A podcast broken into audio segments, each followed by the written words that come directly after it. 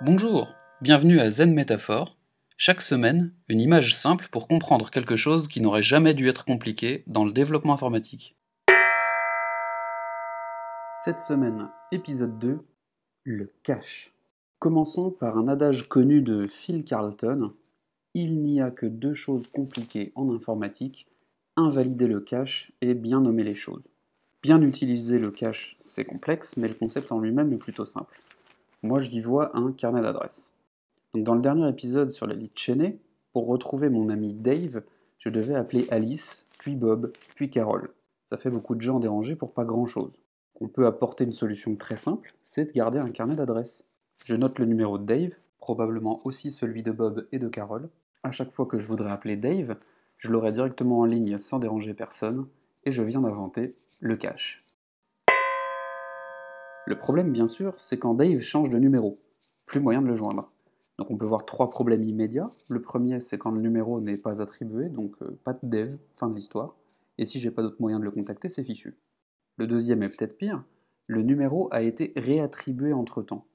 Si j'envoie des SMS à Dave, histoire de ne pas pouvoir rattraper mon erreur en reconnaissant ou ne reconnaissant pas sa voix, et que je commence par des imbécilités, c'est dommage, mais c'est pas très grave. Et si j'envoie le numéro de ma carte bleue ou autre donnée sensible, c'est dramatique. Imaginons maintenant que j'envoie un SMS à ce numéro. Ok pour ce soir. Je supposais que Dave allait réserver des places de cinéma et venir à 20h. Personne. Dommage. Petite digression, imaginons maintenant que la personne d'en face, disons Bernard, était elle aussi en train d'attendre un SMS de confirmation. Dans sa précipitation, Bernard n'a pas vérifié la source du message, il me répond OK. Donc là, non seulement j'ai maintenant une grande confiance que Dave sera au cinéma, puisqu'il a répondu, mais c'est toujours aussi faux. Mais en plus, Bernard, lui, il aura fait quelque chose, disons, réserver deux autres places pour un autre film, en pensant que ça venait d'un autre ami, et les conséquences de cette erreur de cache commencent à devenir de plus en plus grosses. Le troisième problème du cache, c'est que la chaîne est rompue. Puisque moi je faisais confiance à Alice pour avoir le numéro de Dave, peut-être que quelqu'un me faisait confiance à moi pour avoir son numéro. Et comme je n'appelle pas Dave à chaque fois que je passe son numéro pour vérifier que c'est encore le bon, mon cache est corrompu. Alors la solution serait que Dave prévienne quand il change de numéro de téléphone. Mais encore faut-il que Dave sache qui garde tout ça en cache. Et quitte à ne pas savoir, il pourrait demander à ses amis les plus proches de répondre la nouvelle. Bon, c'est peut-être faisable ou pas, en tout cas c'est certainement compliqué, mais dans l'intervalle, le temps que tout le monde soit prévenu, il y a des gens qui ont l'ancien numéro et un cache corrompu.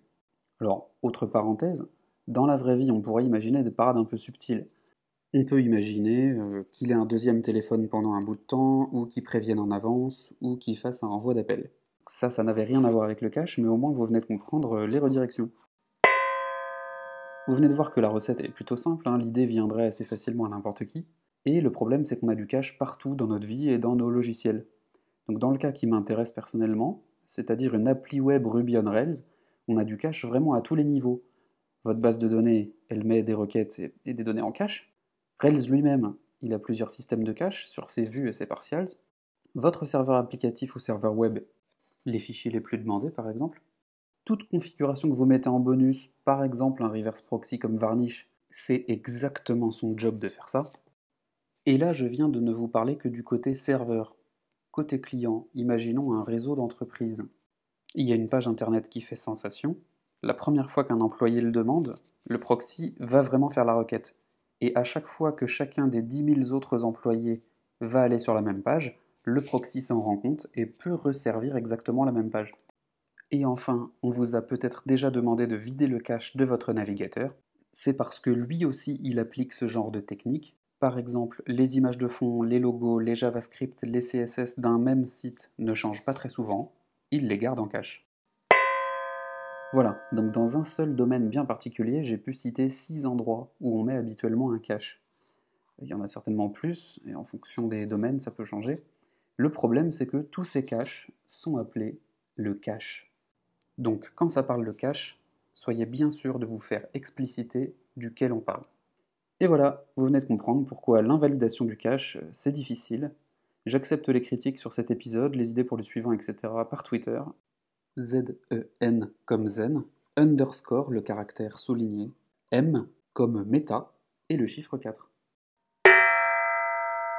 Le tout doux du jour, après la santé physique la semaine dernière, c'est la santé mentale. On fait un job cognitif, donc évitez de travailler dans la panique, vous n'en êtes que moins efficace. Et hors du boulot, appelez la famille, voyez des amis, et en cas de problème réel, consultez. Le mot du jour, c'est l'ambiguïté, ou plutôt désambiguiser. On a vu tout à l'heure avec le cache qu'on utilise le même mot pour parler de plein de choses qui sont extrêmement différentes. Ça arrive dans l'informatique, ça arrive dans le code, ça arrive dans la vraie vie, tout le temps. On le sait que dans les projets, les plus gros problèmes sont les problèmes de communication. Faites-vous expliciter et faites expliciter les nuances de chaque chose quand c'est ambigu. On a un peu l'impression de passer pour un abruti, mais au final, ça aide vraiment. Et enfin, le lien du jour, c'est hpmore, hpmor.com, pour Harry Potter et les méthodes de la rationalité. C'est une fanfiction sur Harry Potter par Eliezer Yudkowsky. Sur le site, il y a presque tous les formats, l'écrit, les PDF, les e-books, le podcast. Vous pouvez même trouver la traduction en français. Donc ne vous privez pas, c'est vraiment génial. C'est drôle, c'est profond, ça vous apprend des tonnes de choses. Il y a bien sûr le côté nostalgique si vous avez déjà aimé Harry Potter et je recommande de l'avoir lu, mais HP Mort m'a donné des bonnes idées que j'ai pu appliquer dans ma vie et qui m'ont vraiment beaucoup aidé. Donc voilà, hpmort, hpmor.com, n'hésitez pas. Voilà, c'était Zen Métaphore. Plus d'informations sur zenmétaphore.net, z e n m 4.net.